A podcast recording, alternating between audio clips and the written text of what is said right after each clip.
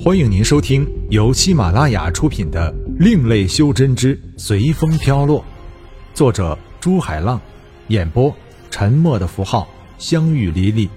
欢迎订阅。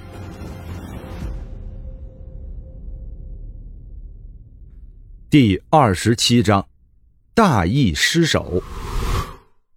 魔头直接向天宇撞来，轰！在应受了一下撞击后。天宇的心神一震，不过他也知道了风魔的真正实力，只有元婴后期左右的修为。不过如此，天宇道：“现在也该让你知道，有些人不是你这样的小小魔头可以惹得起的。”急！无风剑在接受天宇的魔能后，威力显然没有原来的厉害。轰！风魔尖叫着。哈哈哈！你也不过如此嘛。那我就让你看看我真正的实力。天宇道：“反正这里除了你和我就没有别人知道了。”风剑诀，七彩光芒亮起，无风剑疯狂的胀大并抖动着。去！无风剑带着雷霆之势向风魔射去。风魔狂舞。风魔的身形在无风剑极深的时候，不停的抖动起来，由原来一个风魔变成两个，再四个，满天的风魔在乱舞着，无风剑根本找不到目标攻击。还会这招？看我的万剑归心！原来的能量光点并没有出现，天宇发现自己的子府宇宙什么时候被禁止住了，自己根本无法催动。连最基本的内饰都不能做到，哈哈哈！怎么样？本魔出手从没有失手的时候，现在你就乖乖的等着本魔的吞食吧。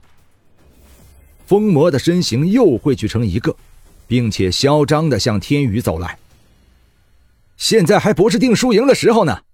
无风剑，天宇在用风剑诀的时候，就发现自己的子府宇宙。正被一种能量慢慢的包围，天宇放出了全身的能量，试图将那股能量逼出体外。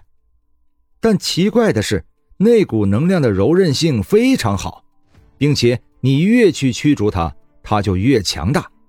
最后，天宇只能在子府宇宙完全封住前，将宇宙内的能量汇聚在无风剑上。近在咫尺，无风剑正中风魔。巨大的爆炸能量使没有能力防护的天宇不但受了很重的伤，而且被爆炸的余波推向了他背后的星球。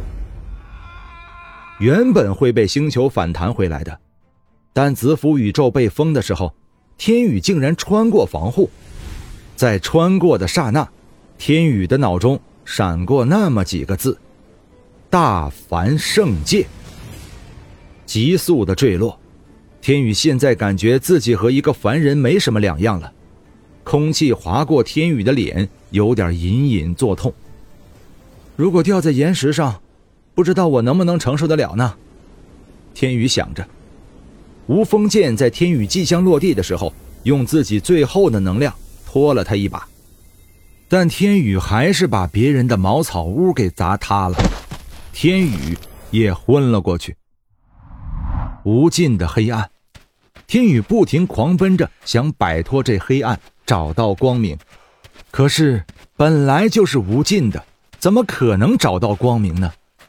身体被别人触碰到了，剧痛传来，啊！天宇不禁叫出声来：“你醒啦！刚才给你换药的时候，不小心碰到你了。”一个衣着比较破旧但很干净的十七八岁年轻女子。正坐在一个稻草堆旁边，对着天宇说道：“你也真是的，这么不小心从山上掉下来，砸倒了我们家的茅草房了。别动，还有别的地方不舒服的吗？”低低的哀怨，轻柔的动作，多么像你啊！天宇不禁想到了小玲。天宇道：“谢谢你了，姑娘，我自己来吧。”年轻女子这才发现。原来自己为了给天宇换药，把天宇的衣服都脱了，脸不禁红了起来。但他还是道：“你伤得这么重，还是我来吧。你叫什么名字呀？你家住哪里呀？”“我叫天宇，我来自很远很远的地方。”天宇把目光延伸到了天际，可那是自己的家吗？家，对于每个修真者都不敢、不想提及的名字，也是每个修真者心中的痛。他们只是想到自己能够一朝踏云随风去，可曾想到那些在自己背后支持自己的家人？对了，你叫什么名字？这里就你一个人吗？天宇问道：“我叫方婷，我还有个弟弟叫方成，他去山上帮你挖药去了，顺便带点晚饭回来。”方婷道。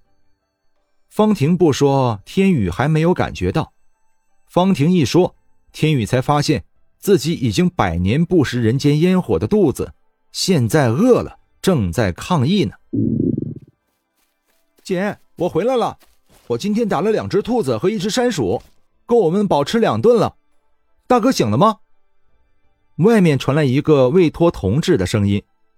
天宇把目光转向门口，看到一个十三四岁的小男孩走了进来，背上背着一只竹篓，手里提着两只兔子和一只田鼠。大哥醒了，姐，这是你要的草药，我先出去把兔子处理了。方成说着，从背上的竹篓里拿出许多草药。然后提着兔子出去了。